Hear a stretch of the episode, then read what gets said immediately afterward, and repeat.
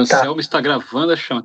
Eu não consigo me acostumar com de chamar de Anselmo. Anselmo, eu, eu, não, eu também não. O meu nome vem do meu avô paterno, uhum. era Anselmo. E o avô dele era Anselmo, e assim vai. Uhum. Eu, e o avô do avô dele era Anselmo. É, é, sendo que meu pai era Henrique e o avô dele era Henrique. era ah, mais então ou... é Anselmo Henrique, então? É, vão gerando. Os Anselmos e os Henriques vão se gerando. É tipo o Ciro de Solidão, né? né? Porque eu sou de Souza também, com Z. Parente aí da família. É, de repente, do, do, do, do mesmo da mesma origem, a árvore genealógica, de repente chega a um ponto comum. Céu, sabia que sua imagem congelou para mim? Não, é estranho. A minha tá aparecendo normal para você? Tá, tá normal. Eu estou tá vendo tá aqui você, estou vendo livros atrás de você, estou vendo o Goku ali. Você presente do meu cunhado. Tá tranquilo. Show. Você. Cara, é assim, eu testei minha gravação, eu testei minha ligação, minha, uhum. ligação, minha internet antes da gente começar a falar e tava filé. Ah, entendi. É, Mas tudo bem. Quando eu clico aqui no, no Skype, tá assim, Curitiba, Paraná. Uhum. Mas você mora em Santa Catarina. Não, eu moro em Curitiba. Ah, você mora em Curitiba mesmo? Uhum. eu achei que você fosse paranaense, né? De, paranaense não, Curit é, Santa Catarina, catarinense. Catarinense. Eu achei que não, não. Você é nascido e criado em Curitiba? Também não. Não. Nasci em Campinas, São Paulo. Uhum. Vim para cá com minha família, naturalmente, com três anos e tô aqui desde então. Ah, entendi. Então. Agora sua imagem sumiu, não, não te vejo. Né? Não tenho o privilégio de ver meu. Tá aqui, eu estou me vendo no canto aqui perfeitamente. Meu amigo. Curioso. Você consegue tirar e colocar de novo para para ligar a sua câmera? Espera aí. Aqui o botão de câmera. Cortei minha câmera. Uhum. Agora vamos ligar. De, agora liguei de novo. Beleza, acho que leva um tempo carregando. Você tá, tá perfeito para mim. Então você nasceu aí em Curitiba mesmo, né? Nasceu em Campinas, desculpa, e foi para Curitiba, perdão. Isso, demora aqui desde então. Uhum. Agora você está aparecendo. Um detalhe importante sobre mim, Selva, ah. é que a minha família, meus pais e meu irmão mais velho são de Salvador, Bahia. Aí eles se mud... Daí, quando meu irmão ainda era criança, eles se mudaram para o Rio de Janeiro, onde nasceu minha irmã.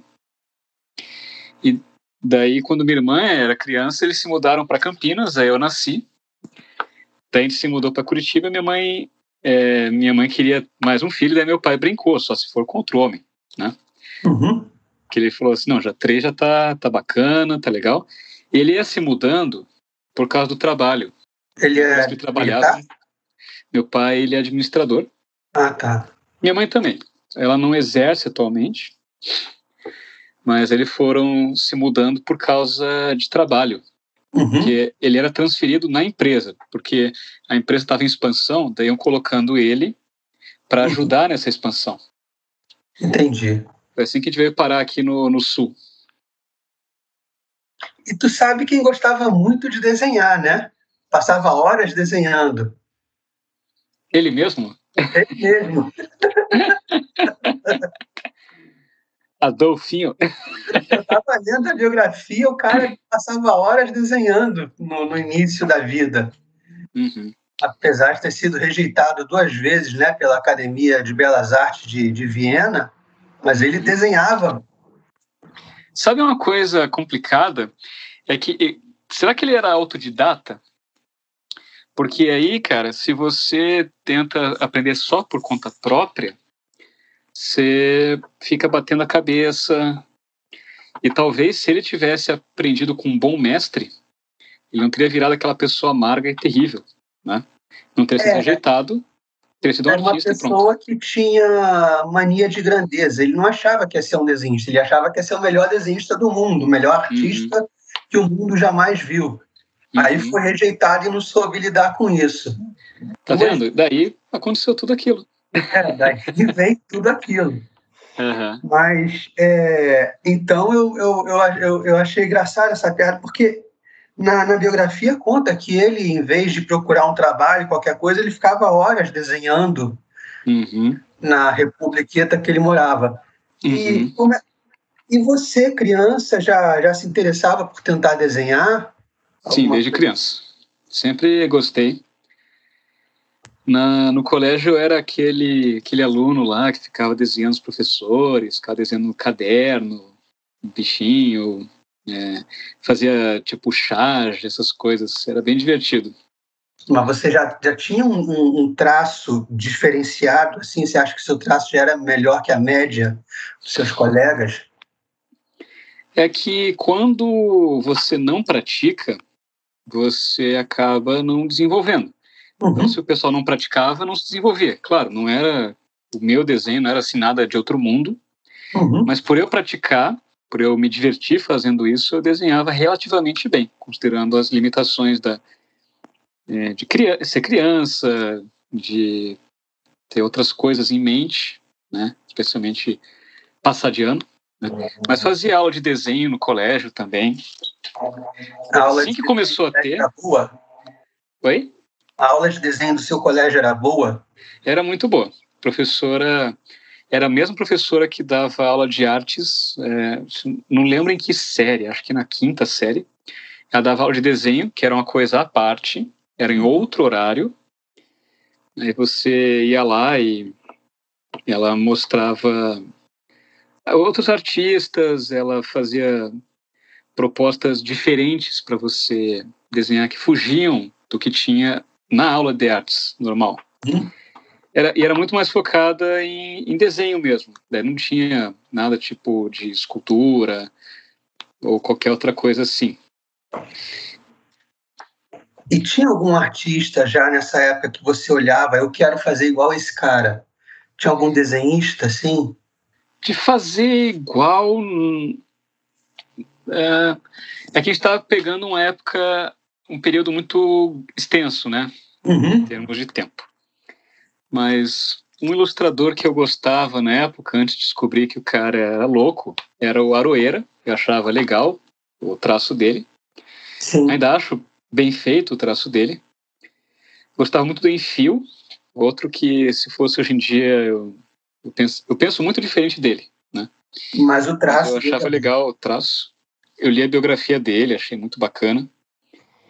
É, esses clássicos aí, Laerte também.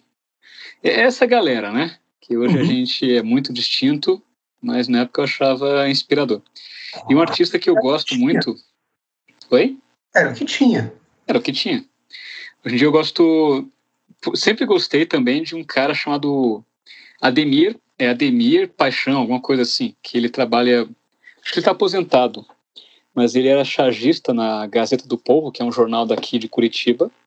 Eu, eu conheço, eu gosto muito da Gazeta. É muito, é muito bacana o trabalho do Paixão. Não sei se ele ainda está produzindo, mas é um negócio assim, com aquarela. E assim, o cara tem muito, muito jeito para coisa. Uhum. a maneira como ele usa o material é, é impressionante. Dura que eu, eu sei separar a obra do, do artista, né? Sim. Mas às vezes desgasta um pouco o tipo de coisa que a gente vê a galera desenhando, publicando, coisas que eles pensam. Às vezes fica meio assim, puxa, cara, que pena. o cara usa a arte pra, como instrumento, né? É, exato. A arte é o instrumento para eu para eu mudar a sua cabeça ou alguma coisa do tipo. Como se precisasse, como se só fosse. Aí tem gente que vem com aquele papo de não, tudo é política. Tudo é, É. política, a marca do seu papel higiênico é político, ah, o, o lado que você é, que você coloca o chinelo na cama, debaixo da cama, que é para frente ou é para trás, é político. O filme que você faz, é tudo é político. Não, não existe arte pela arte, arte por sentimento, arte por diversão, não existe, né? É. Tirinha da Turma da Mônica é política também. Exato. É triste isso. A turma da Mônica teve alguma influência para você? Eu lia muito. Então, embora não tivesse vontade de desenhar igual, Uhum. igual o cara, é, eu gostava muito da, do trabalho dele. Achava bem bacana. Gosto até hoje, mas é, hoje tá muito nessa pira de turma da Mônica jovem, não sei o quê, É, né? E às vezes eles forçam um pouquinho a barra em termos de representatividade, que a princípio era para ser uma coisa boa, mas aí o pessoal vai lá e, e fala assim: não, tem que ter um personagem de tal maneira. Porque tem que ter. Sendo que a turma da Mônica sempre teve bastante diversidade de personagens, né? sempre. Agora falaram, não, o primeiro personagem negro da turma da Mônica, e o pessoal, peraí, mas e o Jeremias? Jeremias, exatamente. Então, Não, é, cara, é fogo isso. Aí já tinha personagem com síndrome de Down, já tinha personagem cega, já tinha personagem. É, o formato dos personagens, tudo bem variado. Altos, baixos, gordos, magros, tinha um cadeirante. cadeirante. E, E aí. É complicado, viu? a turma da Mônica é difícil de desenhar, não é?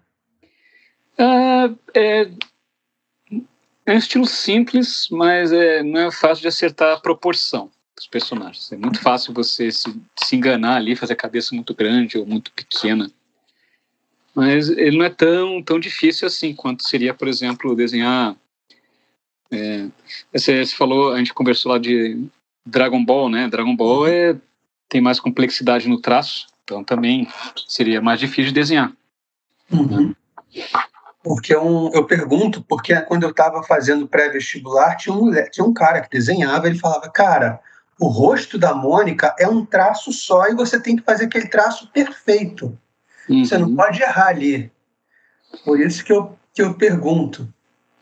É por isso que quando você vê o próprio Maurício de Souza desenhando, né, Uhum. e antigamente também, era uma coisa, não era assim tudo perfeitinho, certinho, né? Isso é uma coisa que eles foram conseguindo com o tempo É, a Mônica era estúdio. puxado assim. É, era totalmente irregular. É, num quadrinho ela tá de um jeito, no outro ela tá de outro jeito, e no terceiro quadrinho tá de um terceiro jeito. Uhum. Agora que tem essa, agora, entre aspas, né? Mas depois que construiu essa questão do estúdio, da produção em série, que você tem vários artistas desenhando que aprenderam o estilo da Turma da Mônica, aí você consegue deixar tudo bem certinho. Mas para mim, muito mais complexo é acertar, por exemplo, aquele traço meio típico da Disney, sabe? Uhum. Isso para mim está um nível além, é uma coisa que eu estou tentando, que eu estou praticando há muitos anos já, estou tentando incorporar isso no meu traço. Uhum. Mas, cara, é um, é um desafio, porque não é fechadinho, não é tipo, ah, o personagem tem a cabeça no formato assim, a bochecha é sempre assim. É uma, tem uma variedade, mas tem uma unidade ao mesmo tempo. Entendi. E a Disney é um negócio mágico, né? Quando a gente vê os desenhos assim, as animações, a gente não acredita no que os caras fazem. Eu, pelo menos, fico olhando, não sei como, se você, como artista, acha aquilo tão impressionante quanto eu, mas é. Eu acho maravilhoso. A Disney é. Eu, leio, eu lia muito quadrinho da Disney também, então. Você. É, é, tirinha de jornal, você, você lia muito? Você via muita coisa? Acho que te influenciou de alguma forma? Turma da Mônica bastante, tirei no jornal, de modo geral eu lia. Muitas eu não entendia, né? Tipo, Uhum. Piratas do Tietê, muita coisa eu não entendia. É, coisas, coisas assim, uma coisa, humor mais adulto. Uma vez um amigo meu, ele me deu de aniversário um livro da Rebordosa. E Uhum. acho que eu tinha uns 15 anos, eu não entendia muita coisa. Só que Sei. era é engraçado aquele negócio meio underground, meio, É. né? Ele matou Aquelas coisas lá. depois. É, de- daí com o tempo fui entendendo a pira, né? Mas na época eu não achava tão, tão interessante assim. E acho que é do mesmo autor que tinha os escrotinhos também, que era pior ainda. Aham, era. É o Angeli, né? É o Angeli. É, o Angeli, eu acho que eu os sempre confundo o Angeli com o Laerte. bem pior. Então, mas eram coisas é, divertidas. E eu É, tava, o pessoal não era tão fresco naquela época. não, não era. E eu estava vendo pelo seu, seu Instagram, você faz vários desenhos assim, você é, estudos, né? Uhum. E você não tem nenhuma conotação política. Você não toma lado, não mostra lado nenhum. Você tenta fazer uma coisa para, acho que para gregos e troianos. Isso é uma coisa que eu, eu não me disponho a colocar política nos meus desenhos. Uhum. O máximo que eu faço é, por exemplo, ah, eu fiz um ano passado eu fiz um desenho em homenagem a um médico, o Ricardo Ariel Zimmermann, inclusive foi lá na CPI da Covid, que ele é um cara que está desde o começo batalhando para falar da importância de você se tratar quando você pega aquela doença, você sabe qual. Né? Uhum. E ele é pesquisador, ele não é contra picadinha, sabe? Uhum. Ele é um cara sem, totalmente sensato para mim. Uhum. E eu fui lá e fiz um desenho, homenagem. Eu acho que ele acabou não vendo, porque ele recebe muita mensagem, muita coisa assim. Uhum. Mas eu fiz questão de mostrar ele. Eu gosto, eh, já mostrei também alguns pensadores que eu gosto, tipo Jordan Peterson, Você viu com o André Barreto? André, o, próprio André também, né? Que é um, eu fiz aquele sob encomenda que o André, André pediu. É, o próprio André, que é uma pessoa também com essas posições que, que a gente tende a, a concordar, Uhum. mas assim, de fazer, por exemplo, charge, ou de desenhar figuras controversas, como o próprio presidente, eu não, eu não me disponho a isso, porque eu não tenho saco Para as reações que vão vir depois. para as reações, porque uma coisa, de repente, é o pessoal, ah, nossa, ah, ele, ele gosta de tal pessoa, ele admira tal pensador, ah, vou dando follow. Gente, unfollow é serventia da casa, tá? É. Não venha me encher o saco. Então, como eu não estou disposto a, encher, a lidar com a encheção de saco, eu vou lá e faço desenhos assim, bem tranquilos, é, figuras não controversas, né? Embora, por exemplo, eu jamais é, desenharia nem de maneira elogiosa e nem de maneira como se fosse fazer uma charge Karl Marx, por exemplo, Uhum. né? É, o ex-presidente Lula também, eu jamais desenharia ele. Uhum. O... Mesmo que fosse para retratar como o mal. Exato. É, Eu acho que se eu fosse fazer charge, alguma coisa assim, eu, assim, eu faria com um pseudônimo. Até Sim. uma- o meu professor de desenho, ele sugeriu, ele falou assim, ó, algum dia se você for fazer umas coisas, é, crítica social, coisa assim, faz um pseudônimo, faz um traço diferente, pronto, aí ninguém vai encher teu saco, sabe? Sei. Eu Acho que achei que foi um bom conselho, mas eu, eu que não tô com muito saco para fazer isso. E uma coisa que, ó, outro exemplo de figuras que eu faço questão de exaltar é o próprio pessoal do censo. É, eu vejo, ficam umas coisas bem legais. Você coloca o celular do lado, né, para pegar ali a referência, Uhum. e não fica tão caricato. Fica uma coisa, alguém falou, fica um traço meio Disney, né? O meu, a caricatura, ela pressupõe uma deformação, Uhum. um exagero grande.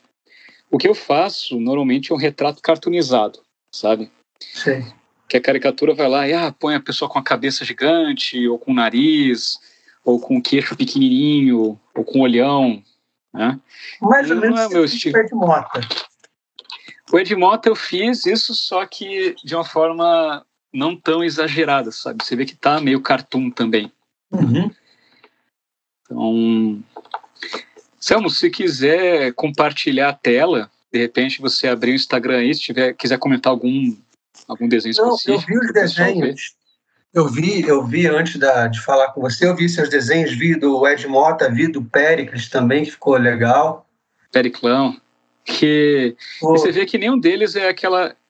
Tem um exagerozinho, porque é um cartoon, uhum. né? Não vai fazer o cara assim com a proporção humana normal, tradicional. Mas não vai fazer tipo o cara gigantesco e qualquer coisa assim, né? não, não chega a ser tão, não chega a ser ofensivo, né? Exato, é é uma coisa assim divertida, mas sem ser de chacota. Eu não eu não gosto muito dessas coisas de desenhar a pessoa deformada. Desculpa. Uhum. de fazer assim, tipo, ah, o cara é gordo, então vou fazer ele gigante. né? Uhum. Ah, o cara, ele é bochechudo, eu vou fazer uma bochecha enorme, né? Ah, uhum. aquela mulher, ela é tão magra, eu vou fazer ela fininha, assim. Não é a minha praia. Entendi. Tem gente que se dispõe a isso, mas eu não, não gosto muito, sabe? Sei.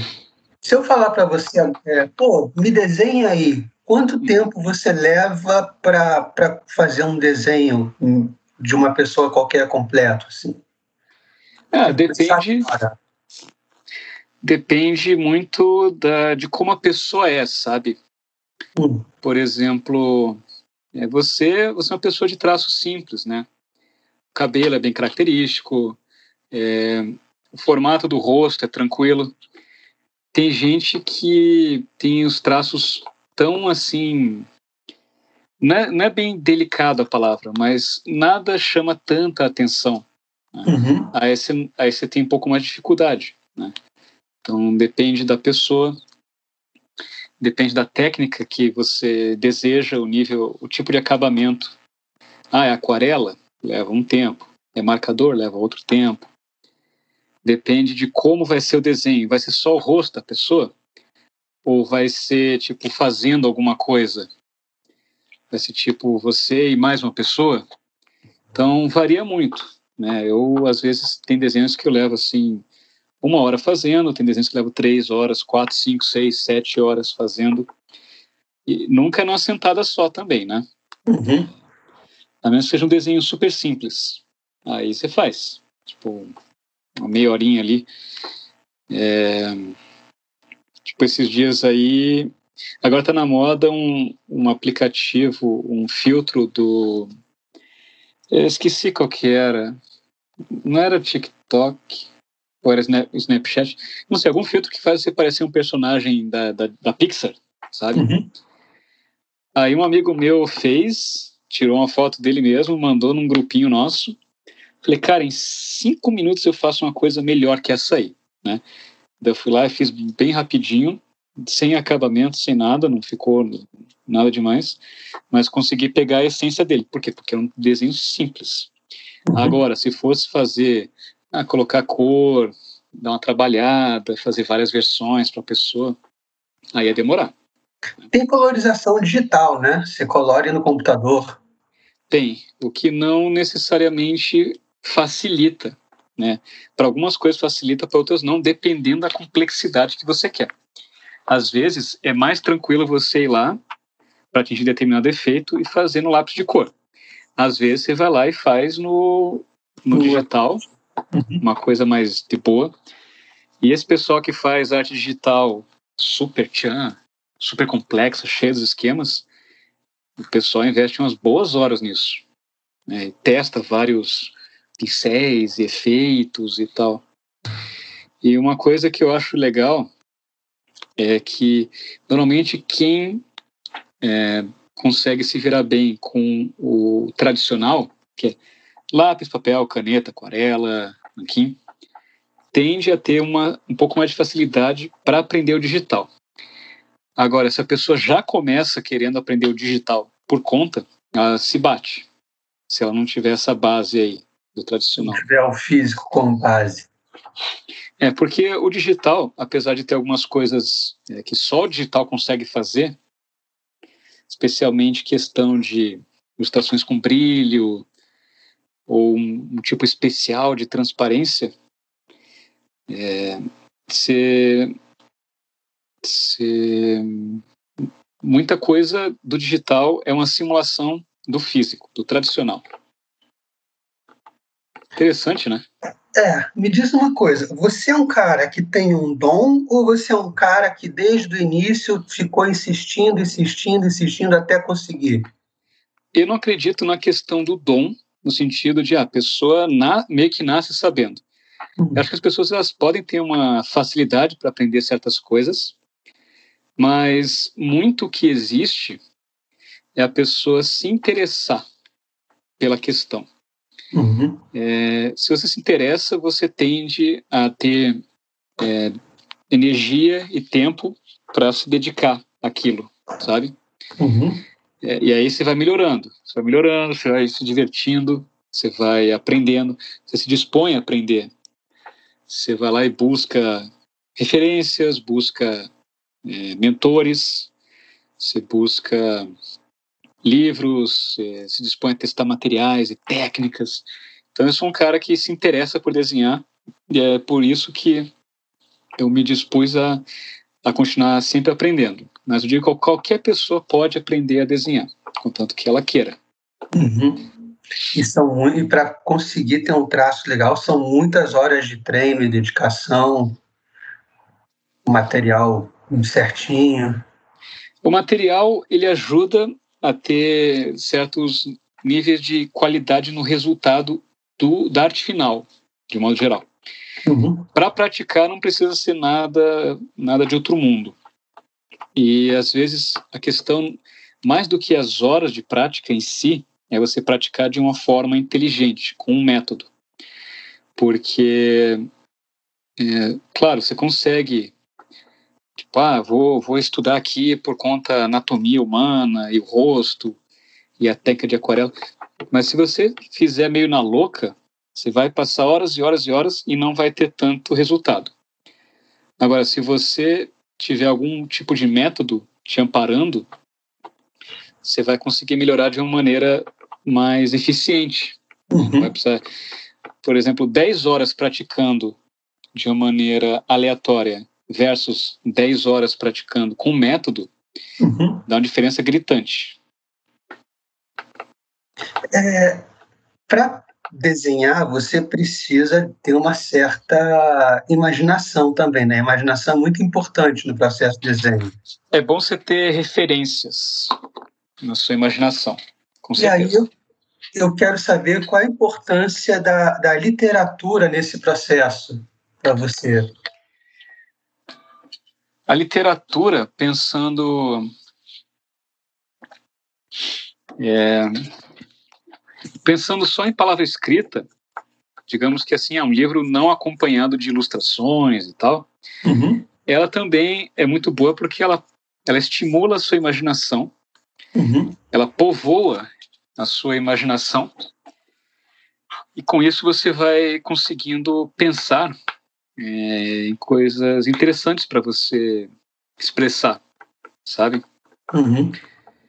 Por exemplo, muitos desenhos que eu já fiz, eles estavam relacionados a livros que eu estava lendo. É, tipo, ah, é, tem, um, tem uns livros do Neil Gaiman, por exemplo. Uhum. Aí eu já fiz vários personagens dele que, embora ele tenha é, alguns ele tenha de fato história em quadrinhos, por exemplo, Sandman. Uhum. Uma vez eu fiz um desenho de um personagem dele que é a Morte. Ela já Sim. tem uma característica, né? Tipo, ah, ela é uma mulher branca com cabelão, uma tatuagem no rosto e tal. Mas tem outros personagens que eu fui desenhando é, na, na base da imaginação né? E a partir da descrição que ele dá. Então, Sem é legal também nesse sentido. Oi? Sem uma referência visual, né? Só, só vendo a palavra uhum. e você pensando, deve ser assim que vai ficar. Exato. Como ele fica na, na sua mente. Uhum. E a, a, literatura eu acho que é uma coisa valiosíssima para ensinar a gente a, a pensar melhor, Uhum. Não é qualquer literatura que ajuda nisso, né? Naturalmente. Mas, Sim. de modo geral, não, ela. O livro do Felipe Neto não me ajuda muito. Atrapalha, na verdade. Né? o, que é, o que é uma coisa muito triste, porque certas coisas fazem sucesso, mas elas. É como comida. Comida ruim, sabe? Tipo, que faz mal. O pessoal pode até consumir achando, pô, que legal, essa, esse bolacha recheada aqui. Ah, eu falei bolacha, mas normalmente eu falo biscoito. Esse biscoito recheado aqui. Essa é uma guerra eterna. Uma guerra eterna. Eu acho que, para mim, eles são sinônimos. E é, eu falo biscoito, mas eu não dou a mínima para essa discussão. Eu gosto daquela, daquela resposta lá que é assim: eu comprei, eu chamo do que eu quiser. Se eu quiser chamar de Cleiton, eu chamo. Exato. Quem manda sou eu. Exato. Aí a pessoa fica assim: não, porque a bolacha é aquela que que é recheada e o biscoito não. não... Pelo amor é. de Deus, né, gente? Nada a ver. Coisa de louco. Aí você vai lá e tem coisas que são dão um certo prazer, mas elas fazem mal, né? Então, com livros também pode ser assim. Tem livros que o pessoal se diverte lendo e tudo, sente assim, nossa, que legal. Mas no fim você está saindo, está fazendo mal para você, uhum. né? Então, existe literatura que pode ser agradável, mas não necessariamente é saudável para você. Não tanto por uma questão de, ah, nossa, você está lendo coisas, ah, isso aqui é pecado. Não, não, não é por isso. Mas é uhum. é mais para. Porque você vai enchendo a sua mente com, com porcaria. Entende? Eu, eu, eu fiz um péssimo uso da literatura esses dias, porque eu estava no hospital, eu não estava muito satisfeito. Aí eu comecei a ler sobre Gulag. Ah, eu não. queria ver pessoas em situações piores que a minha. eu estava, né, pensando, pô, ele está pior do que eu, então eu vou ficar tranquilo. É, você vai lá e coloca as coisas em. Desculpa, em perspectiva, né? É. Então... Podia ler lá o Em Busca de Sentido, né, do Franklin. É. Eu queria saber, você lê desde pequeno, desde como é que você se interessou por livros? Como é que, como é que a sua vida literária começou? Ah, meu, meus pais sempre, meu pai e minha mãe, eles adoram ler. Uhum. Minha irmã e meu irmão também, só que minha irmã, ela levou um pouco mais de tempo para desenvolver esse gosto pela leitura. Foi um pouco mais na pré-adolescência e tal. Meu irmão, mais velho também, e eu, a gente desde mais novo. E eu fui positivamente influenciado por eles uhum. a ter prazer em ler. Então, sempre gostei e tal. E uma série que me ajudou muito a desenvolver esse gosto pela leitura foi a série Harry Potter. Uhum. Eu lembro que quando eu comecei a ler o primeiro livro, tava meio. ficava meio empacado, ficava meio assim, ah, pô, que saco, não dá vontade. Mas teve um dia que eu pensei, quer saber, vou terminar de ler. Uhum. Aí eu me empolguei, daí fui lendo, lendo, lendo, fui lá e terminei em uma noite o resto do livro. Aí já quis emendar com o segundo livro. Aí, e na época estava sendo lançado os livros. Uhum. Daí eu fui, conforme iam lançando novos livros, eu ia lendo logo que, que, que eu tinha oportunidade. E, mas não, não só isso, naturalmente, né? Uma coisa que é meio problemática é esse negócio de você forçar é, certos clássicos quando está no colégio. Especialmente é. na época do vestibular. Sim. É complicado isso, porque ó, eu, eu, eu, adulto, agora com os meus 31 anos, eu fui ler é, Memórias Póstumas uhum. e eu me batia, sabe? Tava me batendo. Imagina, imagina um adolescente lendo isso, né? Sim. Então, tem clássicos que é legal é, de a pessoa ler e tudo, é, independente da idade, mas é importante você, pelo menos, preparar a pessoa para isso. E apesar de eu ter estudado num bom colégio, de modo geral, eu não me eu não estava preparado para ler que fosse um um machado. Um machado. E é, às vezes até tipo livros como do Monteiro Lobato, que hoje em dia é tão criticado pelo pessoal, é, também tinha uma linguagem que não, eu não achava tão legal. Me parecia uma coisa muito antiga. Né? Sim. Então, eu acho que o pessoal no colégio, de modo geral, não, não, tá, não segue um caminho muito bom para isso. Não sabe então, estimular a leitura, né? É, não estimula e o português é ensinado de uma forma assim meio chata, sabe? Tipo, ah, gramática, não sei o quê.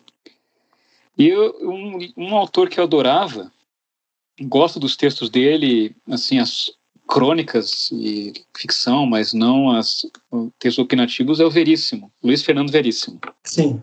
Né? É, é uma leitura fácil, né? Tranquila. Fácil, agradável. Tem um dos livros que mais me marcaram foi o é, Comédias para se ler na escola, eu acho. Eu achava sensacional aquilo. Eu lia e dava risada. Eu pensava, cara, que legal o jeito que esse cara escreve estimula a imaginação. É uma coisa que fica marcada. E outra coisa que me estimulou muito foram, naturalmente, mangás, em especial. Algumas histórias em quadrinhos é, ocidentais também. Uhum. Uma história que me marcou muito é Maus. É, ah, Art Spiegelman. Já ouviu falar, né? Já, já, são os ratinhos, né? Porque Maus é rato em, em alemão, não é isso? Eu acho que é.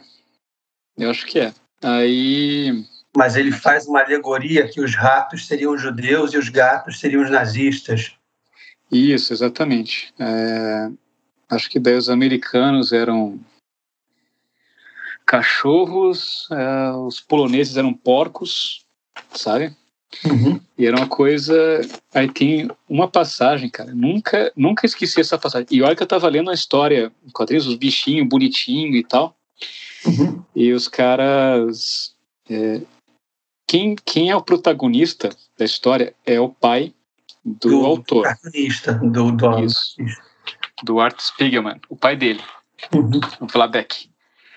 Aí o Vladek ele ficou num campo de concentração e tem hora que ele conta a história de um cara, eu esqueci o nome do cara, né?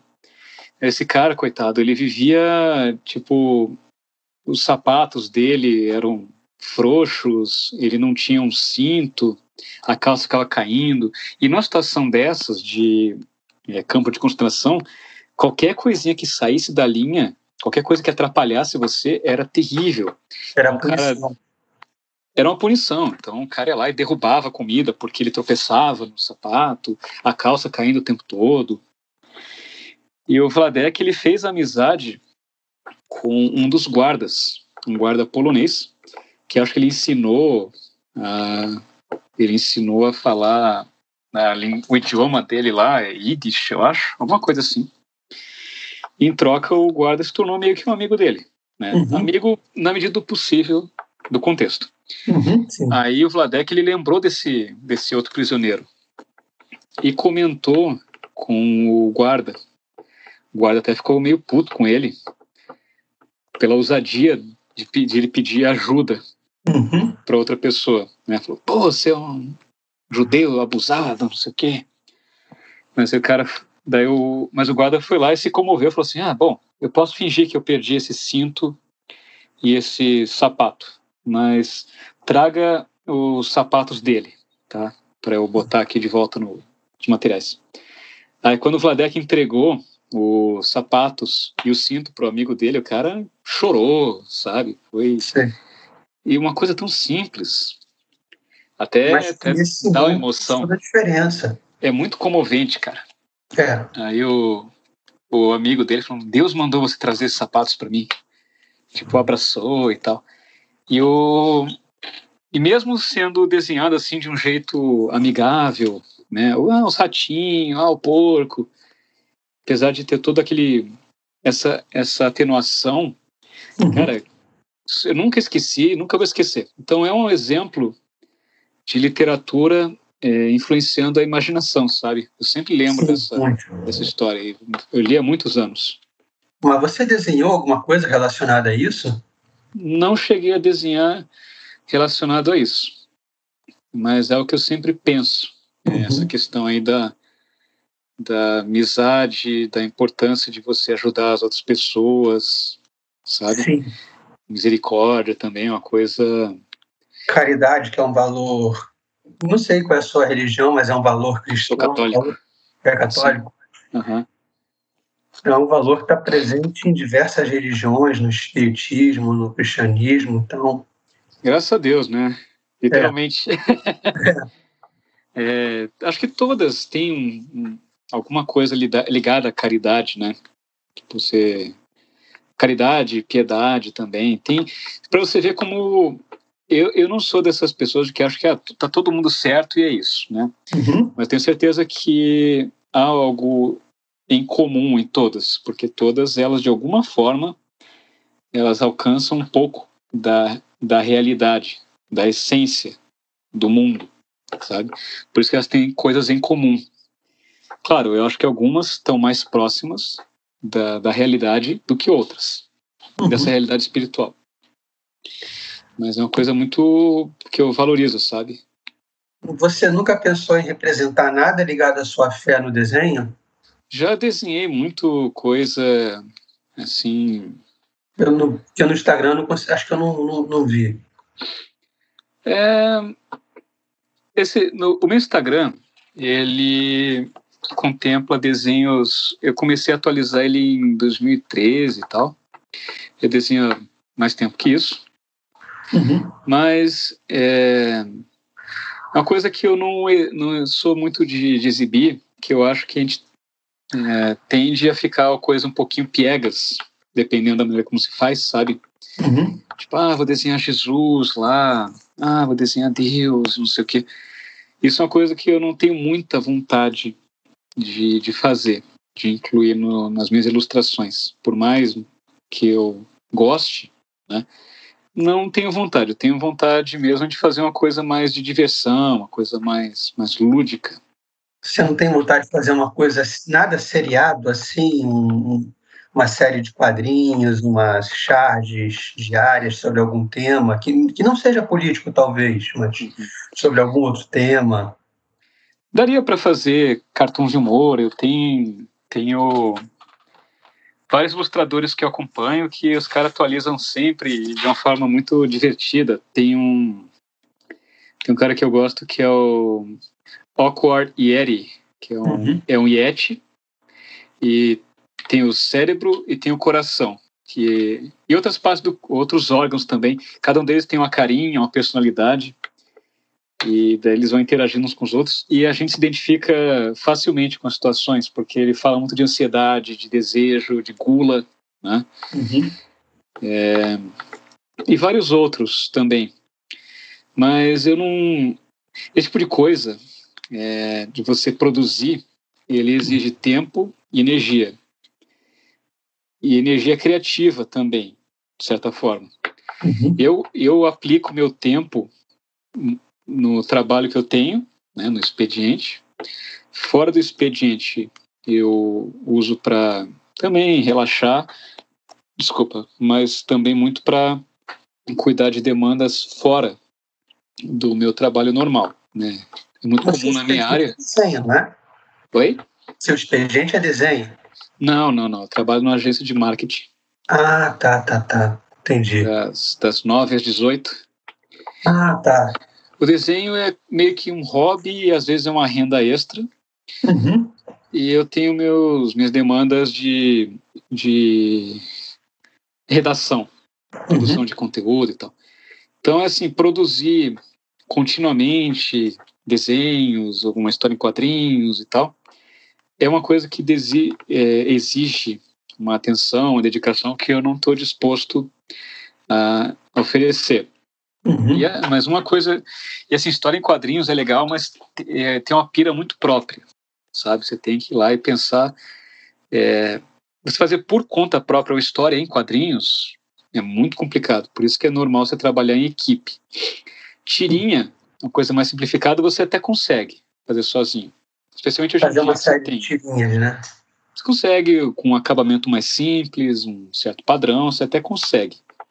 Mas tem que estar sempre buscando ideias, buscando uh, argumentos. Referências no mundo referências. real. Exato. E se você não se dispõe a fazer coisa de política, então você tem você já tá sempre tá que ultimamente, né? é um saco. E tem um cara que eu não lembro o nome do autor, mas tem um personagem que eu acho muito divertido que é o Edbar. E o cara, o autor, é, acho que é Luciano o nome dele. Ele tem vários personagens, acho que quase todo dia ele publica uma, uma tirinha nova com os vários personagens dele, ele faz tudo bem legal, bem bacana. Não sei se ele tem uma equipe por trás, uhum. mas o cara é fera, só que ele vive disso. Então, Entendi. né, todo dia ele vai lá e é aquilo, né? E você não está afim de viver disso, de, de... Entendi. Por mais que eu ache legal né, desenhar uhum. e tudo, é, eu não tenho essa vontade, sabe? Não, entendo. Mas uma coisa interessante, Selmo, hum. o meu TCC, eu fiz jornalismo. Né? Tá. Meu TCC foi um livro-reportagem em quadrinhos. Não era uma não era história em quadrinhos convencional, Só que eu escolhi a linguagem dos quadrinhos para mostrar meus entrevistados e para ilustrar explicações. Infelizmente, é, eu teria que encontrar o arquivo PDF para poder mostrar para vocês, uhum. porque a cópia física eu nem sei onde foi parar. Sei que tem uma cópia na livraria, na biblioteca do campus, mas foi um trabalho bem desafiador. Deve foi ter sido divertido. Bem, bem, avaliado também. Foi bem avaliado. É, apesar de hoje eu vejo assim, pô, podia ter feito assim, assado, traço mais solto e tudo. Mas você não tinha a experiência que você tem agora, né? Exatamente. É, e no ano seguinte foi que eu conheci meu professor de desenho, que até hoje eu tenho aula com ele. É o que você fala dele no Instagram o tempo todo, né? Exato. É sempre o cara é uma referência importante para mim, sabe? Artisticamente, uhum. como como pessoa também. É por isso que eu faço questão sempre de mostrar. De se aprendi com o professor, tal, tal, tal, né? Porque, assim, não é que eu tô há 10 anos tendo aula direto com ele, toda, todo mês, toda. Mas é uma pessoa que está acompanhando minha trajetória desde então. Uhum. É, então, é uma figura realmente influente. Tanto é que é, até, até hoje eu de uma certa forma, é uma família, faz parte da sua família. Uhum. Exatamente. E você está sempre. Com... Me amparo e tal. Hã? Oi? Você está sempre com, com um livrozinho, né, de, de, de para rabiscar, né, para tá sempre a mão um caderninho de páginas ah, brancas para aqui uma ideia. Esse aqui é o caderno da primeira turma uhum. do curso de ilustração. Ele já está é, já está preenchido, já terminei uhum. ele. Tem coisa aqui que é anotação e tal, mas eu gosto também de levar ele por aí. Eu gosto de, às vezes é tipo um, eu colo um desenho nele e tal. Uhum. Mas às vezes, ah, deu vontade de desenhar tal coisa, vou pegar o caderninho. Ou uma coisa que eu tenho feito, embora não tenha saído muito de casa, é fazer desenhos de gente que eu vejo na rua, sabe? Então, por exemplo, tipo, ah, vai na farmácia, aí enquanto tá na fila esperando, pega o caderninho e dá uma desenhada na galera, numa boa. Uhum. Então eu gosto, esse aqui já está completo, depois eu vou abrir outro. Como é que é a reação das pessoas? De repente você tá parado, eu tô parado na fila, tem um cara me desenhando. Normalmente eu sou bem discreto para a pessoa não ver que eu estou desenhando ela. Uhum. Mas a pessoa geralmente é o caixa, uma pessoa que está mais longe. Mas já aconteceu algumas vezes da pessoa olhar, uhum. assim, nossa, posso ver? Daí a pessoa, daí eu mostro dela, nossa, que legal. Daí, às vezes a pessoa chama amigos dela. Não, vem aqui, olha só, ele me desenhou. Ou oh, desenhou você, olha que legal. A reação sempre foi positiva. E, em parte, eu acho que é porque eu tenho um traço muito amigável, uhum. sabe? Não é aquela coisa de deformar e tal. Não sou um caricaturista. E isso ajuda, né? A caricatura acaba pode soar ofensiva às vezes, não é o que você faz. Exato. É, se eu for fazer um desenho um pouco mais, ah, personagem mais deformado, normalmente ou é da imaginação ou é a partir de uma foto. Mas caricatura não me atrai tanto assim. Tem gente que gosta, que faz por chacota e tal. Eu nunca, nunca curti isso muito, não, sabe? Como é que quanto tempo você levou fazendo essa do censo, que são eles todos de Beatles e o Flávio de, de o Flávio de, de Metallica, né? Metallica. Né? Essa aí demorou um pouquinho porque você viu que eu falei, é, que eu tinha comentado mais cedo, falou quanto tempo leva para desenhar uma pessoa? Depende de muitas coisas. Uma delas é se vai ter mais pessoas, como é que é o acabamento. Essa é uma das primeiras ilustrações digitais que eu fiz, de verdade. Uhum. É, aquela primeira deles que eu fiz, ela, ela foi tudo em, no tradicional, o marcador. Essa aí foi desenhada. Esse ano eu comprei um iPad de, uma, de alguns anos anteriores, não lembro uhum. de que ano ele é, mas é um modelo um pouquinho mais antigo, uma caneta, e uma licença daquele Procreate. Aí eu estudei um pouquinho para ver como desenhar, como colorir. Tá?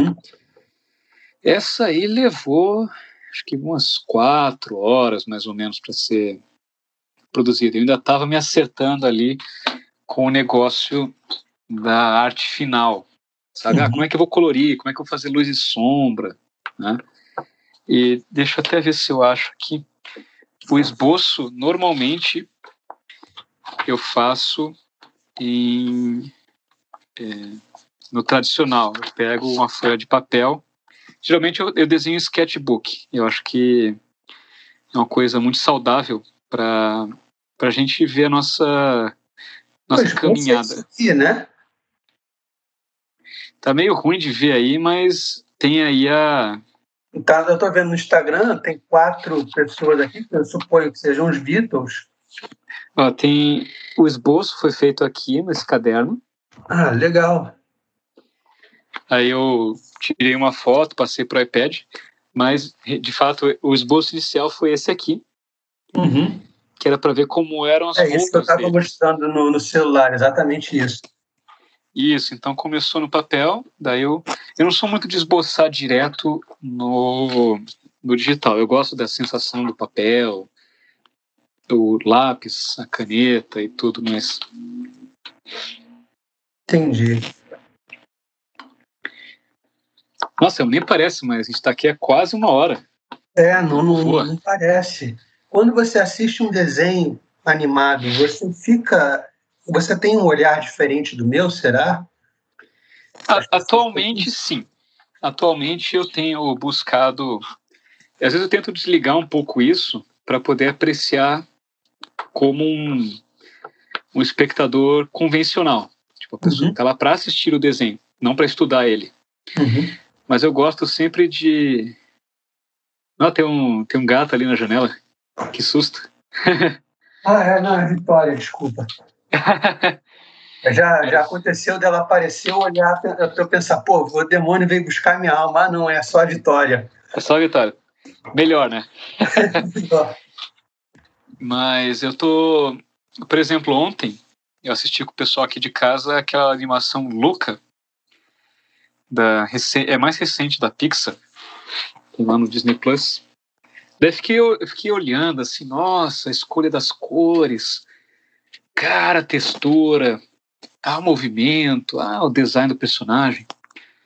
Eu tô sempre tentando absorver algumas coisas do, Isso das animações, sabe? dificulta você ficar imerso na história?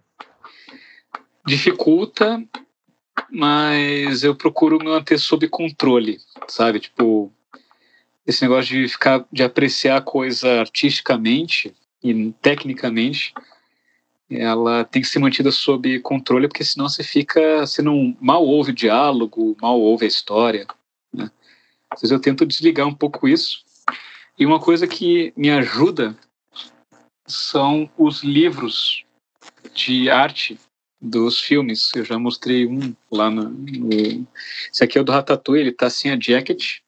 Uhum. Mas é muito comum essas animações elas terem livros que mostram o processo de produção, o processo criativo.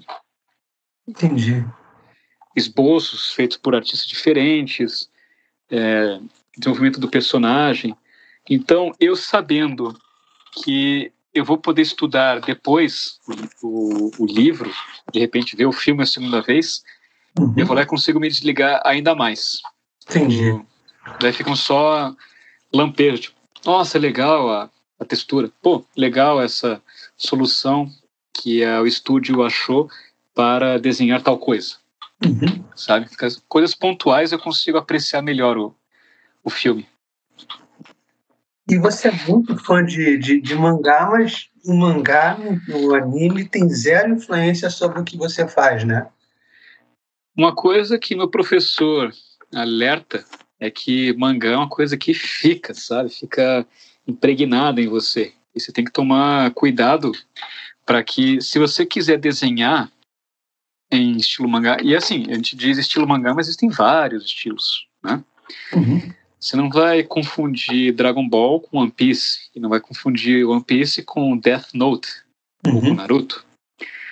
Mas esse traço mangá aí, o, em geral, olho grande, nariz Isso. pequeno, aquela coisa toda, é uma coisa que é importante você cuidar é para que quando você for desenhar que seja uma coisa intencional. Não que ah, eu só sei fazer assim. Eu só sei desenhar o cabelo espetado e o olho grande e o nariz pequenininho. Você tem que cuidar para não se limitar. Então, quando eu era mais novo, eu adorava desenhar estilo mangá, imitava o Dragon Ball e tudo. Mas com o tempo eu fui meio que me libertando um pouquinho disso para que fique assim, seja apenas parte do, do meu arsenal artístico, não que seja a única maneira que eu tenho. O próprio lance de tentar incorporar o estilo Disney, né? Esse também é uma coisa que eu procuro cuidar para não virar um imitador. Né? Eu estou procurando o meu traço, as minhas soluções, as coisas que eu característica, né? Como se fosse uma assinatura mesmo. Exato. A, a minha linguagem é igual com escrita. Uhum. Se você, você pode, você poderia na teoria estudar o estilo do Neil Gaiman e ser um imitador dele, né? Tentar escrever que nem ele, as frases do estilo que ele faz, mas aí não seria você, seria uma imitação. Entendi. Pô, muito, muito legal. Eu não, eu não imaginava que você era fã de, de, de mangá, de Dragon Ball e tal. Atualmente eu tô pirando muito em One Piece, sabe? Mas assim, eu tenho amigos que eles adoram mangá em geral, eles adoram vários. Eu não digo que eu sou seleto, mas eu digo que eu gosto de poucos. Dragon Ball, My Hero Academia, One Piece. Naruto eu não tive saco pra, pra ler um monte, mas não. Eu via Cavaleiros, vi um pouco de Dragon Ball e essa é a minha experiência. Cavaleiros era legal, mas era tão assim, é, era meio incoerente, né? Tipo, o cara ia lá e falava assim: não, se você perder metade do seu sangue, você morre. Não importa se você é um super-herói ou não. Aí o cara lá perdia dois terços do, do sangue, três quartos do sangue e morria, né? Aí É. não dá, né? Não, Cavaleiros era um negócio que devia dar um desespero na galera aqui do Hemorrio, cara, porque era Aham. sangue toda hora. Cara, haja sangue. Os cara, é tipo Tarantino, sabe? É, não, Tarantino, o nego fica, fica louco. Tipo, quanto desperdício de sangue, meu Deus. podiam estar salvando vidas. né? É. Não, cara, mas é. Era legal e tal, mas assim, o mangá do Cavaleiros eu acho meio palha, sabe? Todo mundo tem a mesma cara. Não sei se você já viu. Eu tô tentando recordar, parece que sim. Eu... Ah, não, o mangá não vi, não. Eu vi o É. anime. E tem outras variantes do anime, tem é, Soul, Gold, sei lá o que. aí, cara, fica muito louco.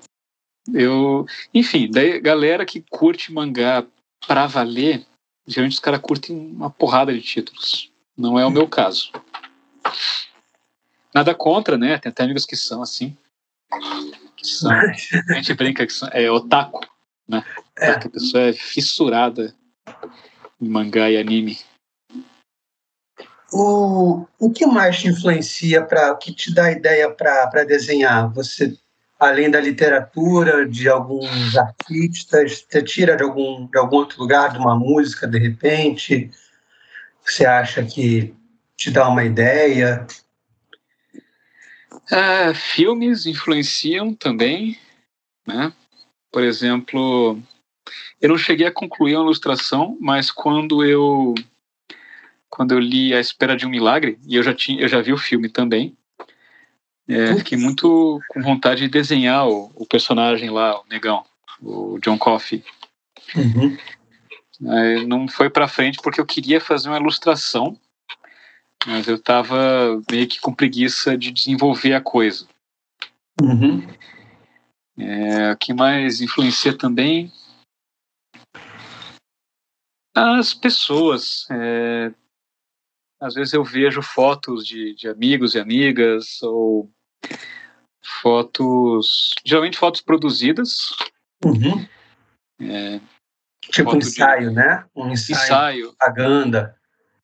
Isso, daí eu acho, pô, achei a foto inspiradora, eu vou lá no meu Instagram, eu salvo, tenho uma coleçãozinha lá de inspiração. Uhum. Daí outras vezes eu vou lá e desenho é, com base naquilo, com base naquela imagem. Eu gosto de desenhar a pessoa. É, o próprio pessoal do censo também, eu vou lá e gosto de desenhar eles porque Não, são nossos amigos, né? São. E a gente se identifica com, com, com a proposta deles, sabe? Sei. Eu não teria vontade de desenhar, por exemplo, é, sei lá, o pessoal aí desses lugares, tipo, a galera que escreve pro Catraca Livre. Dá vontade. O diário do centro do mundo, você não quer desenhar essa galera. Quem eu desenharia é a galera do PCO, né? O pessoal assim. Eles nos levariam pro paredão, mas pelo menos ele, é, a gente concorda em algumas coisas, né? Em relação é, a essa é, assim, loucura é pós-moderna. Eles têm o mesmo objetivo, mas com uma fundamentação completamente outra é que eles não foram contaminados por essa maluquice toda, entende? Os caras têm aquela, não, nós queremos é, que os trabalhadores eles tenham mais direitos e blá blá blá, aquela, aquela coisa também meio materialista que não é boa, uhum. mas pelo menos eles não ficam, eles não têm tanto essa política de identidade, sabe? Identidade, jogando as é, pessoas. São mais, são mais raiz. São mais raiz, não é aquela coisa, ah, porque você você é uma mulher, então você tem que pensar assim. Você é um negro, você tem que pensar assado. Você é homossexual, você tem que pensar desse jeito. Você tem que estar nessas caixinhas aí. É. Se você tem uma combinação, você é mais obrigado ainda a estar dentro do movimento. Eles não têm isso. Não. Isso que é uma pra coisa eles, boa. O, o PSOL é um bando de viadinho que tem que apanhar mesmo eles. Exato, esse cara é aquele. Sabe, é tipo aquele sindicalista lá da, dos anos 80 e tal. Exatamente. E assim, o inimigo do, do meu inimigo é meu amigo, né? Em alguns é, mais aspectos. ou menos. Mas a gente sabe que se eles tomassem poder. STB agora. É, nossa, que loucura, né? eu achei graça só, eu dei risada. É. Uma coisa, assim, que inclusive tem me ajudado muito foi uma recomendação que o, que o Carlão deu eu acho que é a recomendação que o Olavo dá. Uhum. O Olavo é uma pessoa que eu desenhei também, só que eu desenhei de uma forma muito discreta. Não fiquei é, mostrando muito, porque ele também é uma figura controversa. Né? Sim. Mas fiz questão de, de incluir ele numa, numa ilustração lá de, de personagens, né? Uhum. Que inclui também pessoas reais. Uhum. Mas ele falou da questão do voto de pobreza em opinião. Você não sai por aí dando a sua opinião sobre as coisas, né? Você vai lá, eu ouvo a pessoa falar algo que você considera uma bobagem, você não vai ficar corrigindo ela. Não vai Deixa por aí. Ela ser boba. Deixa a pessoa ser boba. Se a pessoa pedir sua opinião, acha assim, e o que, que você acha de tal coisa? Eu falo, olha, eu acho que é, na, eu acho que na verdade é assim, assado por causa disso, isso, daquilo. E uma coisa muito importante, muito útil, especialmente em grupos de WhatsApp hoje em dia, sabe? Você vê a galera pirando, ah, porque o governo é isso. Facebook também. Ah, é porque você tem que fazer não sei o quê. Facebook eu tenho entrado bem pouquinho, sabe? Não, Facebook Mas é também, grupo é. de Facebook ou... É porque o Facebook ele favorece muito a questão de você comentar. No Instagram até dá, só que você não consegue ficar... Ele não favorece tanto, né? O que uhum. mais conhece comentário é o Facebook. É a galera pira nas discussões, grupo também. Às vezes, é, e uma coisa que eu também estou tentando praticar, além dessa questão do voto de pobreza, de, de opinião, é ter um, um pouco mais de compaixão e desprendimento, e um pouco mais de humildade mesmo, da minha uhum. parte. Porque antigamente tinha muito esse negócio de, nossa, a pessoa pensa tal coisa, como ela é burra né? E às vezes a realidade não é tão simples assim. Às vezes a realidade é assim, olha, essa pessoa, ela foi criada nesse contexto, a imaginação dela foi alimentada com tais imagens. Uhum. Na mente dela, esta ideiazinha aqui é tá absolutamente correta. Essa ideia que explica a realidade. Aí eu penso assim, cara, será que eu conseguiria chegar e e eu falar para o pessoal, olha, na verdade, essa ideiazinha aqui, ela não, não faz sentido. Eu não conseguiria, né?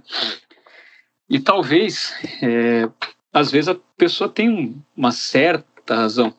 Então, ao invés de pensar assim, nossa, como essas pessoas são burras, eu penso assim, poxa, é, por que será que ela pensa assim? Uhum. Por que, que ela. Por que, que na cabeça dela isso faz sentido? Você não se coloca numa posição acima das outras, dessas pessoas que pensam diferente, né? Exato. Eu penso assim, ah, talvez, talvez eu tenha uma visão mais clara da realidade, né? Uhum. porque eu acho que existe uma realidade. Eu não sou um relativista, mas ao mesmo tempo eu penso assim, cara, talvez se eu tivesse no lugar dessa pessoa, eu pensaria exatamente como ela.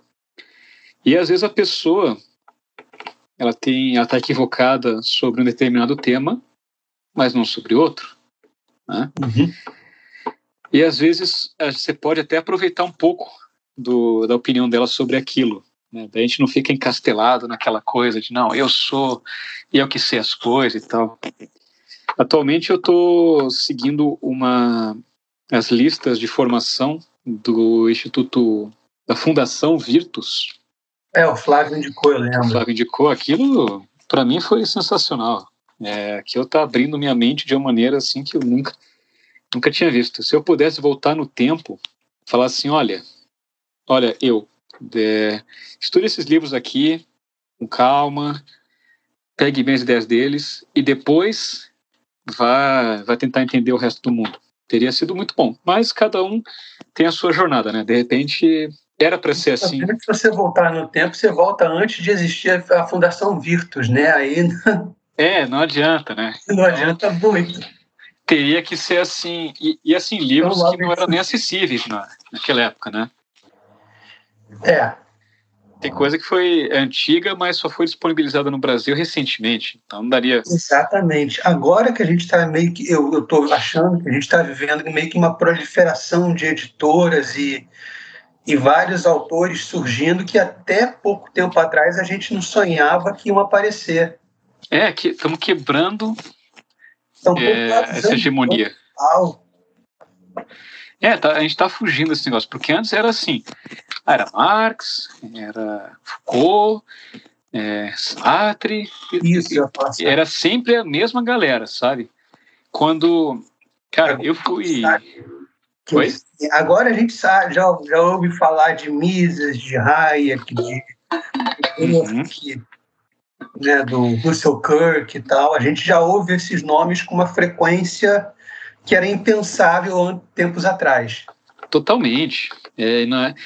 E isso, isso é uma coisa que, que aumenta minha admiração pelo Olavo, que por muito tempo ele estava lá meio que nem o Rambo, sabe? Só ele, assim, tá, tá, tá, tá, tá, Só ele. Cara é corajoso. Ele, o Bruno Tolentino, o Paulo Francis, é, essa galera aí bem no front, né? Paulo Coitados. Francis dando porrada no Caio Blinder todo domingo. Nossa, cara, o Francis era, era muito massa.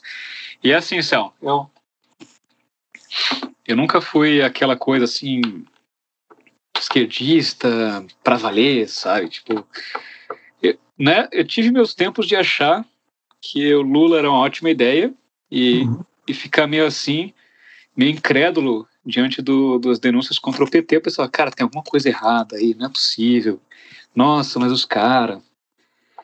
Muito disso foi favorecido por causa do colégio, né? Sim. Em parte da faculdade também. Eu comecei. A minha Red Pill, minhas É a doses, virada da chave, né? Eu chamei Virada. como danado de virada de chave. Elas foram. Começaram para valer em 2013.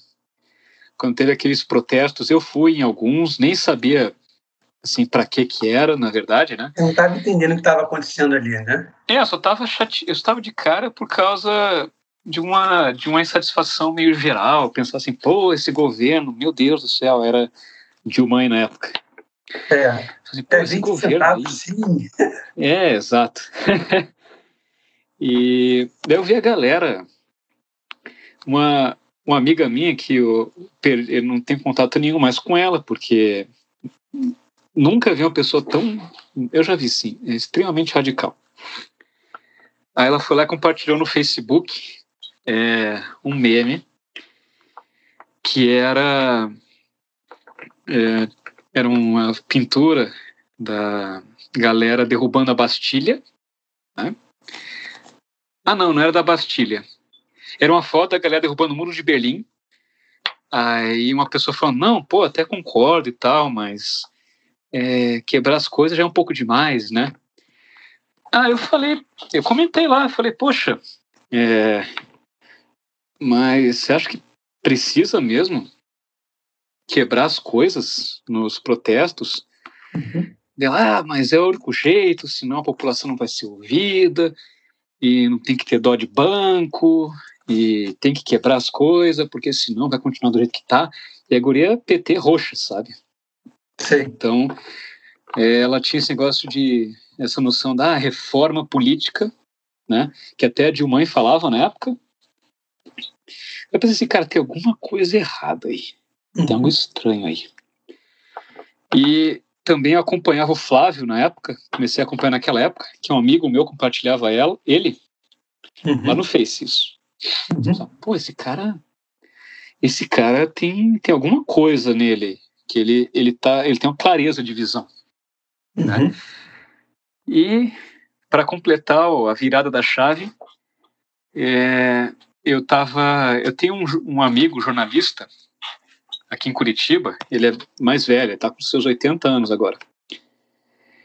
E às vezes eu fazia trabalhos para ele, de entrevistar.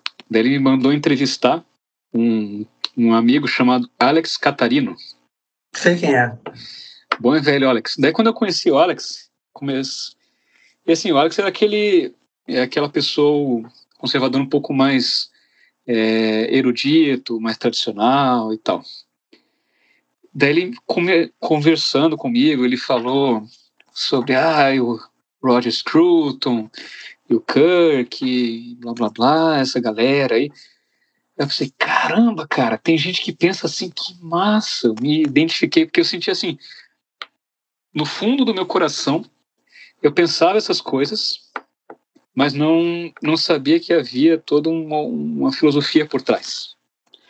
Aí eu comecei atrás, né? Parecia que ninguém tinha escrito o que você estava pensando, né? Tipo, você era meio que um páreo. Exato.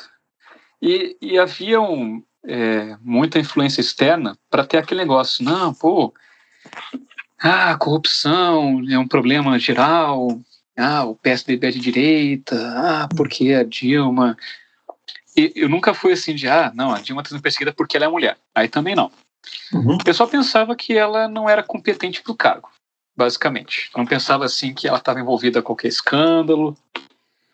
Eu tinha minhas dúvidas em relação ao Lula, mas eu tinha uma imagem meio positiva dele. Uhum. Eu achava que a Veja era um... E olha que agora que é uma porcaria. Eu achava que a Veja era uma porcaria, né? E tendo contato com esses autores, eu comecei a perceber, caramba, cara, né? Então, há um fundamento. Não, né? Parece que isso aqui vem de outro planeta, o escroto, todo mundo. Exato, e o próprio termo conservador era uma coisa totalmente assim, era quase é, um palavrão, ideia, sabe?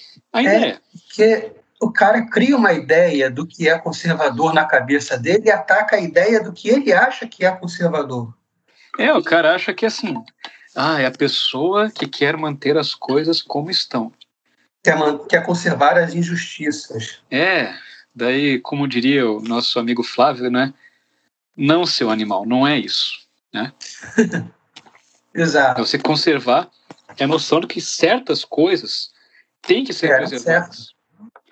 Cara, e assim, a galera, a galera assim, encanta com certas ideias, tipo, ah, ah, direito, claro, direitos iguais sim é uma coisa boa, mas, por exemplo, igualdade de. O pessoal fala igualdade, simplesmente. Aí você fica assim, mas igualdade de oportunidades ou de resultados? Uhum, ah, os direitos humanos, né? O, qual, o que são direitos, né? E aí você começa a questionar, mas quem garante esses direitos? Né? Sim, sim, sim. Aquela coisa que a gente, a gente já está acostumado, mas que a galera vai lá e pensa assim, não, mas como assim você você questiona essas coisas? Quem quer dizer que você não se importa com essas pessoas? É. Ah, você é contra cotas, então você não se importa com pobres? Porque o, seu, o direito de um é obrigação do outro. A gente aprendeu isso, né? Uhum. Com ele, com, com, com o Olavo, o direito de um é obrigação do outro. É. Ou de quem é a obrigação de, do teu direito à comida? Exato. Quem que. Ah, o direito à saúde. Legal. Quem que vai te dar a saúde? Né? Ah, uhum. o direito ao transporte. Quem que vai te dar o transporte? Quem? É aquela coisa, é aquela frase que é meio, já é meio lugar comum, mas que é totalmente correta. Não tem almoço grátis, né? Sim. É isso. Quem paga pelas coisas? Quem garante você... que as coisas vão ser, né? E eu acho que essa não torna abundante, né? Isso é outra coisa. Outro personagem que eu comecei a ter contato naquela época foi o Ben Shapiro. Eu gosto dele. Gosto dele. Ele falou aquela, ele fez aquele vídeo lá como debater com um liberal, né, com uhum. um esquerdista na nossa tradução. Cara, eu achei aquilo incrível, que o cara falando sobre essa questão de. Ele é genial, né? O cara é um gênio. É aquela coisa de é, a pessoa vai jogar com sentimentos, você tem que ser até a fatos. Uma coisa que, o, que ele combate de uma maneira maravilhosa é a questão, esse negócio de ideologia de gênero ou de você forçar que tudo tem que ser meio que igual, sabe? Tipo, ah, no, lá nos Estados Unidos tem os Boy Scouts, né? Os escoteiros, os garotos uhum. escoteiros. Aí, em um evento dele, uma palestra que ele estava dando, é, ele falou assim: é, nos Boy Scouts só tem que ter menino. Aí uma moça da, palé, da plateia falou: Mas onde está escrito isso? Aí ele respondeu: No nome. Boy Outros escoteiros. É. então, esse tipo de coisa, sabe? E é, tem há muito sentimento envolvido. É muito aquela coisa: ah, se você pensa diferente, você não se importa com o problema, Uhum. Você odeia determinado tipo de pessoa, sabe? E não é isso. A questão é que você, a gente crê que há outras soluções, que são melhores, para certos problemas. Por exemplo, ah, tem que tem que aumentar o número de pessoas de escola pública na faculdade uhum. para dar mais oportunidades para elas. Enfiar a pessoa lá usando cotas é uma solução? É, mas tem jeitos melhores. Que é você melhorar o ensino das pessoas para que elas não precisem de você uma ajuda. mais na escola pública, né? Exato. Você ter uma boa qualidade, não ter professor faltando, uma infraestrutura boa. Exato. Não é jogar dinheiro ali simplesmente também. Né? É botar o dinheiro e ver como esse dinheiro vai ser aplicado de fato e qual resultado ele vai gerar. Exato, se desapegar desse negócio todo do Paulo Freire, porque o cara é uma vaca sagrada aqui no Brasil, né? Sim, sim. O mesmo pessoal que fala, to, todo mundo concorda que o ensino no Brasil não é legal, não é uma boa, né? Só que a galera vai lá e fala, pô, ensino no Brasil é uma droga, né? Uhum. Ah, mas olha o nosso patrono, o cara é maravilhoso. Gente, por favor, né? Sejamos coerentes. O, o pedagogia do oprimido é desesperador, cara. Uhum. Não sei é aquela coisa. Se dá o trabalho de ler, mas é desesperador.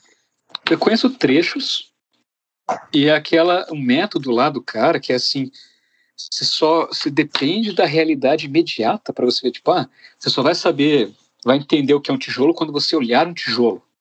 É. Só vai entender o que é um livro quando você olhar um livro. Então vou ficar sempre limitado ao que tem ao meu redor. Exato. Isso é expandir a mente das pessoas? Não. Isso é dar poder a elas de, de entender o mundo? Isso vai ficar uma pessoa limitada. Tipo, ah, para eu entender o que é um, uma lapiseira, eu tenho que ver uma lapiseira. Né? Não, por favor, né, gente? Outra coisa que é, você pega a palavra casa e você vai dar o significado para ela seu próprio. Uhum. Então você fala casa, pensando numa coisa e eu falo casa pensando em outra coisa. Uhum, é. Uma coisa meio tribal. Não dá, cara. Não dá. E, ali, e, mas acho que a pior coisa mesmo é ele injetar aquele negócio de é, senso crítico, entre muitas, muitas aspas aqui, uhum. que, na verdade não é um senso crítico como deveria ser. Sim, é uma coisa, tipo, não, é uma coisa realmente de doutrinação. Aquela coisa, ah, você tem o tijolo aqui, é, pô, isso é um tijolo e tal, e você usa para construir casas, né? Sim, eu uso para construir casas. E você constrói casas para quem? Para outras pessoas. E você não tem uma casa sua? Ah, não tenho uma casa minha. Por que você não tem uma casa sua? Ah, não sei. É porque você é oprimido pelo patrão. Sim. Aí fica aquela coisa. Ao invés de a pessoa conhecer o mundo e a partir disso, né, tirar as próprias conclusões. conclusões, de repente o cara ele é oprimido pelo patrão dele. Pode ser, sim. A gente, uma coisa que o pessoal do do censo fala é para a gente não ficar naquela de colocar o capitalismo num pedestal também, né? Sim. Mas esse negócio de, ah, o patrão sempre é um opressor, a família é sempre uma instituição opressora, isso é uma grande bobagem. Isso torna você uma pessoa ah, distante da realidade. Sim. Dos fatos, como eles de fato são. Se torna assim, ah, se a pessoa, ela, ah, o, o patrão ele é um opressor por natureza. Ele está roubando uma parte do, do dinheiro do, do proletário. Cara, essas pessoas chamam a gente de retrógrado, é, mas estão presas a um pensamento do final do século XIX. XIX. Aí fica difícil, né? Século XIX. Eu, sabe se é uma coisa engraçada que assim, uh, os anos 1800 uhum. era no século XIX, né? É. Fica aquela coisa. Por quê, né? Quando eu me toquei disso, quando eu, alguém me explicou isso, eu pensei, cara, que coisa genial. Uhum. É porque não tem o século zero, né? É. Então, do ano 1 depois de Cristo ao ano 100 já era século 1, né? Ah, daí tem aquela piada com ateu, né? Eu sou ateu. Que ano que a gente está? 2000. É. Depois de... Depois de quem, meu filho? É, pois é. E tem aquela coisa do ano Domini, né? Que é o é, 2021 AD, né? Eu uhum. acho que em inglês eles falam assim, que não seria... Eles não falam, acho que After Christ, mas é ano Domini, que é ano do Senhor. Pelo menos eu acho que é algo assim. Então também não for, não tem como escapar, né? Não. Do, de Nosso Senhor. É isso. Tá certo, irmão. Cara, foi. Ficou aqui, a gente tá uma hora e vinte já. Pois é, tá. A conversa tá. Eu pensei assim, será que. Será que o Céu vai ter fôlego aí pra gente conversar por mais de uma Não, hora? Tranquilo. Eu tô vendo aqui, tá dando uma hora e vinte, tá? Tá, um, tá uma coisa maneira. Eu tô uma hora e vinte é, mirando o Goku aqui em posição de ataque. Ah, deixa eu mostrar então como é que é. é. Não sei se você já viu a. Você lembra dessa cena, mas é de um do uma das cenas finais que daí é na época da, da saga do Buu que o Goku estava morto, né? Uhum. Aí ele tava. Ixi, não, eu acho que tá quebrado aqui essa parte da auréola. Mas no encerramento tem uma. A imagem final é o Goku assim, com, a, com, as, as asas. Uhum. Aí atrás tem o Sr. Kaiô com as asinhas pequenininhas e tal, que também tá morto. Isso é da, da de, de encerramento. Eu ganhei de presente do meu cunhado em 2017. Uhum. Guardo com muito carinho essa. Às vezes eu tiro a asa dele para não ficar batendo ali no, nos livros que eu tô uhum. pouco a pouco expandindo aqui minha, minha biblioteca. Tenho focado uhum. muito em livros de desenho. Sim. Que Deus abençoe a Amazon por facilitar esse tipo de coisa. Mas é triste que tem alguns livros, cara, que você não encontra. Você Aqui não consegue. E, e lá fora também, porque, por exemplo, tem um livro da, do filme A Princesa e o Sapo. Uhum. Cara, acho que na Amazon você consegue um exemplar por mil e lá vai. Sabe? No eBay, não, você não acha? EBay, acho que também, sabe? Que é um livro mais antiguinho e o pessoal não se dispõe a vender a um bom preço. E aqui no Brasil é complicado, né? É. No Brasil as coisas chegam mais tardiamente. Eu lembro que quando era pequeno, pequeno não, né, adolescente, o pessoal falava, olha, o Homem-Aranha aqui está atrasado 10 anos nas Caraca. histórias. Aham. Então a gente tem esse essa coisa, né? Não sei como é que está atualmente, mas a gente tem esse gap muito grande. Eu acho que agora deu uma melhorada, mas antigamente com certeza demorava muito. E esses li- alguns livros aí você simplesmente não consegue porque os caras pararam de imprimir. Uhum. E se você for comprar no eBay essas coisas, a taxa, o frete, essas coisas, Encarece Fortuna. absurdamente. é impossível. Então você pode se dispor a pagar. Traga na mala escondidinho e tal. É, exato. E mesmo assim, né? Porque mesmo você teria que a pessoa tá lá, ela comprar de alguém que está lá também, Uhum. provavelmente em outra cidade, aí tem o frete lá, tudo. É uma loucura. Então, é o único caso que eu acho que é aceitável você buscar um PDF, quando o livro está esgotado. PDF, assim, de livro que você encontra a um preço justo, né? Eu não acho legal. Cara, eu peguei um PDF agora há pouco, né, do, do Maldita Guerra, porque eu, do Francisco não sei se você ouviu falar, Uhum. que, que relata a guerra do, do Paraguai. Aham. É o, é, o, é o trabalho, acho que mais completo, que o cara ficou 15 anos pesquisando. Uhum. Só que o preço do livro no sebo é 200 reais. Exato. O livro eu, tá esgotado, cara. Você vai fazer o quê? Você vai. Aí, eu- aí eu fui, catei o, o PDF e baixei, dane-se. É, você- cara, essa é uma situação em que é alternativa. Você não está prejudicando o autor, a editora, a distribuidora, A não editora está prejudicando ninguém. Para baratear, né? É, exato.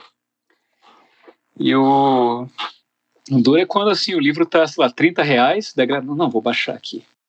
É complicado, porque daí você não tem incentivo nenhum para lançar livro no Brasil, mas. Exato. A não ser que seja um livro que você queira ler escondido, tipo a biografia da Anitta, que você não Ah, quer deve ser visto comprando. Ah, no máximo você compra no sebo aí para não, não favorecer a editora, né? Eu fui Porque no quando sebo, era- tinha umas três, uns três exemplares já. Então, é porque aí quando você compra no sebo, você só favorece o sebo, porque a editora É. já ganhou o dinheirinho dela, né? Tá dando um centavo para ela. Cara, como será que é, né? Biografia da Anitta. Não, não, não- eu não tive louco. coragem de, de, de ler. Cara, deve ser muito louco. Eu não, não tenho, tem coisas. Eu, eu li a biografia do Stalin, do, do, do Churchill, estou lendo a do Hitler, escrita pelo Ian Kershaw, mas Uhum. a da Anitta não, não, não, não consigo. Quero ver se ele é do, do nosso amigo Nelipe Feto aí, quando, quando sair, inevitavelmente, né? Porque esses, hoje, acho que o, o Eduardo. Como que é aquele que era. re- Paulo Martins, não é Eduardo? É, acho que é Paulo Eduardo Martins, alguma coisa assim. Sei, sei, o cara que ele- acabou com o posto sindical. Cara, esse homem é uma das pessoas que eu mais admiro na vida. Uhum. E ele, ele compartilhando lá a notícia de que ah, Nelipe Feto é, uma, é um intelectual, não sei o quê. É, está sendo considerado, vai, vai, vai fazer, vai palestrar sobre liberdade de expressão agora. Aham. Cara, eu até me enganei. Quem divulgou a manchete foi o Arthur Weintra- Weintraub. Ah, sei. Aí eu comentei lá no Instagram, falei, é, para vocês verem que intelectual não é sinônimo de inteligente. Exato. Assim como, sei lá, o cara é um, ah, o cara é um escritor. Tá, o, o Gregório do Vivier é um escritor. Não quer dizer que é bom. Exato. então o cara é intelectual, ah, o cara trabalha com ideias, ele influencia. Eu, daí eu comentei isso, que intelectual não quer dizer inteligente, e eu lamento que um cara assim seja tão influente. Isso que é o que me preocupa mais, sabe? Infelizmente. Eu queria saber, como é que bateu para você o livro do Flávio? Na, foi, cara, eu comecei a acompanhar ele na época, né? Daí eu pensei, cara, que ma... cada post dele eu ia lá e lia, pensava, caramba, esse cara, cara é um sábio, né? Cara é... Eu também achava, eu, falo, eu ficava procurando coisa dele, esse maluco é foda, tem que ver. Uhum. Quando ele lançou o livro, cara, eu pirei, eu pensei, caramba, cara, preciso ler esse livro, né? Pra ficar mais inteligente perder amigos. Não, brincadeira. na época não tinha esse slogan, né? Mas cara, eu me senti assim. É, aquilo foi abrindo meus olhos de uma maneira impressionante. E porque assim, cara, as pessoas elas tendem a se apegar a ideias simples. Uhum. Às vezes, a explicação simples é a mais correta, mas a explicação simplista não. Então, por exemplo, era qual que é a ideia mais simples naquele contexto lá de 2013? Ah, a população está insatisfeita com os rumos da política atual, saiu para protestar, aí uma minoria de vândalos é, ia lá e depredava e tal, né? Uhum. Beleza, essa é a ideia simples, Sim. mas simplista também porque ela desconsidera a, a influência de partidos como o PSOL, de movimentos como o Passe Livre. De... Dos community organizers, como o Fábio mostra no livro. Exatamente. Então não é uma coisa espontânea e ó, estava tudo bem, daí apareceu lá uma minoria de vândalos, né?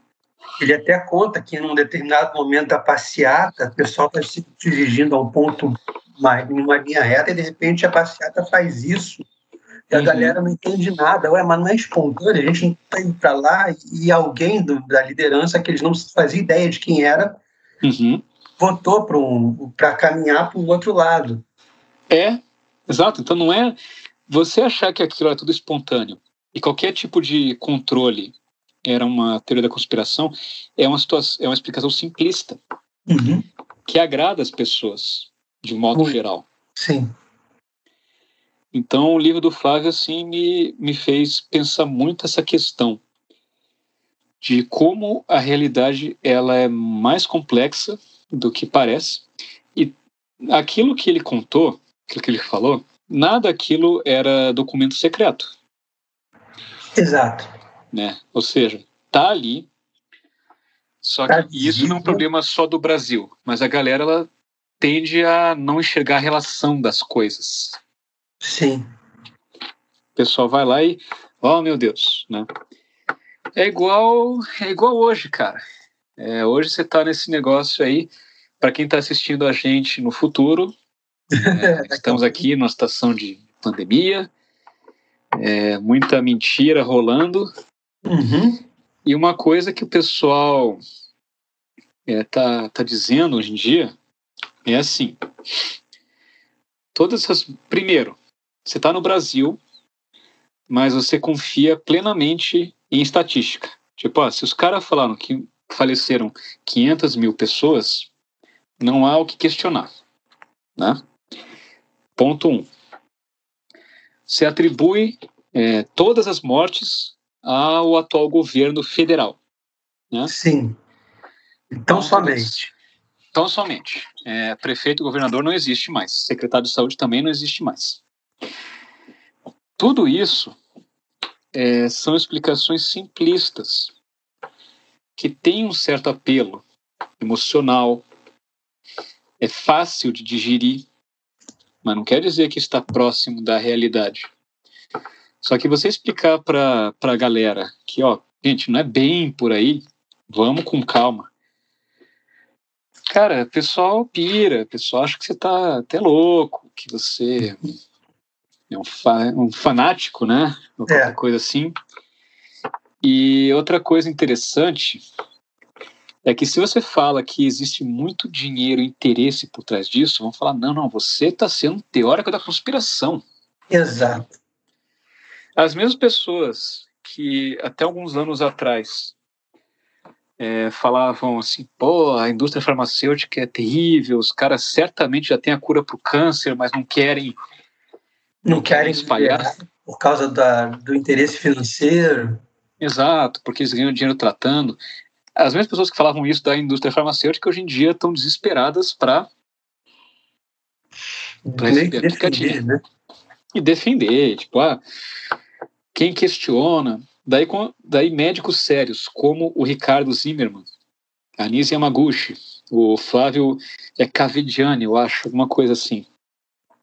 Paulo médicos Zanotto. sérios. Paulo Zanotto, é, essa galera aí que é séria, que vai lá, faz estudo, publica, passa, passa perrengue. Essa galera aí está sendo totalmente escanteada. Escanteada. Por mas, mas é claro que assim é tudo totalmente espontâneo. Sim, sim, sim. E o, prefeitos, governadores e CEOs é, de grandes laboratórios ou de instituições como Butantan, o Fiocruz, não há qualquer interesse escuso aí, tá? É, não sejamos teóricos da conspiração, né, Céu? Tá tudo bem, ah, tá. todos querem o nosso bem, tá bom? Verdade. Tamo bem. Confia. Igual aquele meme, né? Confia. Confia. É isso aí, meu amigo. Acho que tá ficando um pouquinho tarde, né? Valeu, irmão. Obrigado por tudo. Que agradeço. Foi um grande prazer. Obrigado aí pela, eu vou salvar e upar no canal lá. A galera não faz ideia de que eu tô. Então vai ser uma surpresa para aquele grupo que não existe. Isso, que. Né, não, seus haters. Exato, é um grupo que, assim, se existisse, ele né, talvez achasse interessante. Mas como ele não existe, não, não existe. acha nada. É, ninguém acha nada. Então, beleza, eu vou, eu vou upar aqui agora. Obrigadão pela, pelo bate-papo aí, por tudo. Valeu, meu amigo Sam. Foi uma honra, viu? Obrigado Valeu. pelo convite. Honra foi minha, cara. Obrigadão mesmo. Fica com Deus, cara. Fique com Deus encerrando a gravação aqui. Encerrando a chamada. Valeu. Pode, Selmo, pode encerrar a gravação, daí a gente continua a chamada mais um pouquinho, pode ser?